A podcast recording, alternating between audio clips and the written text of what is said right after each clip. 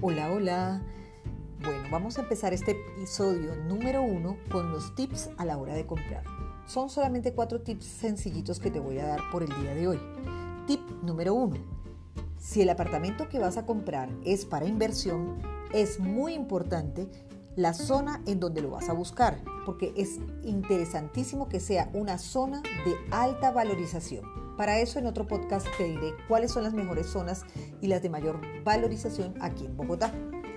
Tip número 2. Si vas a quedar en teletrabajo y vas a seguir trabajando desde tu casa, es importante que a la hora de comprar veas que el apartamento tenga balcón o terraza, porque hay que hacer sí o sí pausas dinámicas.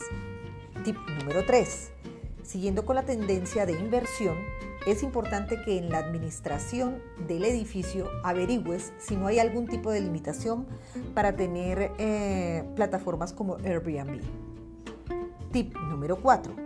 Ahorita con este problema que tenemos de la pandemia a nivel mundial, es muy lógico que los apartamentos eh, o los bienes raíces en general eh, vayan a tener una tendencia a la baja. Entonces es un muy buen momento para invertir, pero deberíamos esperar entre dos o tres meses para que este pico hacia abajo eh, esté un poquito más acentuado y los precios sean más, más favorables para invertir.